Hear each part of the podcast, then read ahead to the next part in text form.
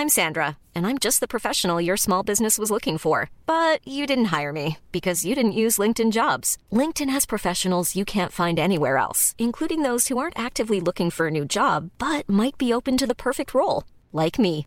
In a given month, over 70% of LinkedIn users don't visit other leading job sites. So if you're not looking on LinkedIn, you'll miss out on great candidates like Sandra. Start hiring professionals like a professional. Post your free job on linkedin.com/people today.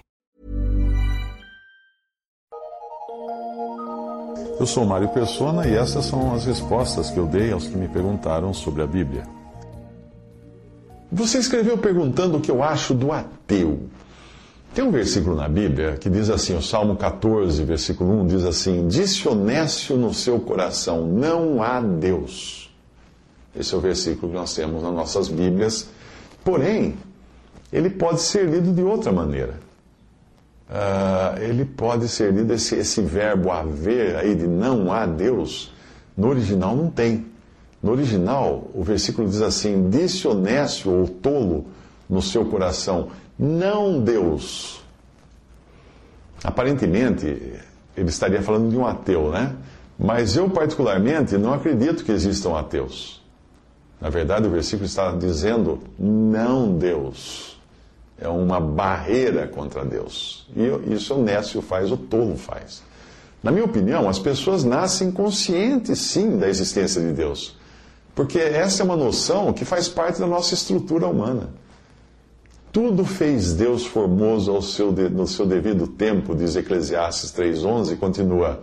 Também pôs a eternidade no coração do homem.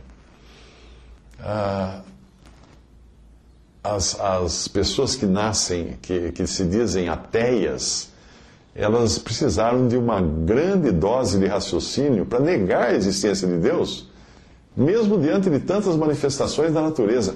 Hoje, alguns cientistas já admitem que a coisa toda é muito complexa, muito perfeita, perfeita demais, para simplesmente ter aparecido assim, sem um projeto inicial, sem um criador. Mas não é só de ateus que, que o versículo de Eclesiastes fala.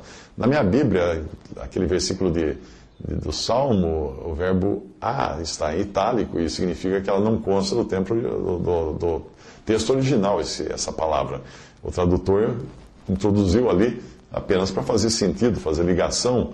E significa também que a frase pode ser lida, disse honesto no seu coração, não Deus. E você percebe a implicação disso. Muitos acreditam na existência de um Deus Criador, mas ainda assim vivem dizendo não Deus. Não Deus. Por que eles fazem isso? Para poder fazer a própria vontade. Não Deus. Para fugir do amor de Deus. Não Deus na hora de escolher as suas próprias prioridades. O versículo é muito amplo, muito mais amplo até quando lido e visto dessa forma. Mesmo porque todas as pessoas já nascem com a consciência da existência do Criador. Por isso que eu não acredito em ateu. O ateu mente quando fala que ele não, não crê em Deus. Ele pode mentir, porque não, ele não vai ter quem o julgue no final, segundo o critério dele, né? Ah, a noção de Deus faz parte da, da urdidura do tecido que são feitas as pessoas. É só depois de, de, tempos depois de nascidas é que as pessoas se transformam racionalmente em ateias, em ateus. Eu achei interessante o que, o que um palestrante disse há alguns dias, quando ele se, se referia a um cliente que lhe pediu para não mencionar Deus na sua palestra, ah, porque ele alegava, esse cliente, que na plateia existiriam muitos ateus. E aí ele disse para o cliente o seguinte: ateus? Não existem ateus. Sabe o que aconteceria se caísse um avião cheio de ateus? As últimas palavras que as autoridades ouviriam depois que encontrasse a caixa preta do avião seriam estas: Meu Deus, meu Deus.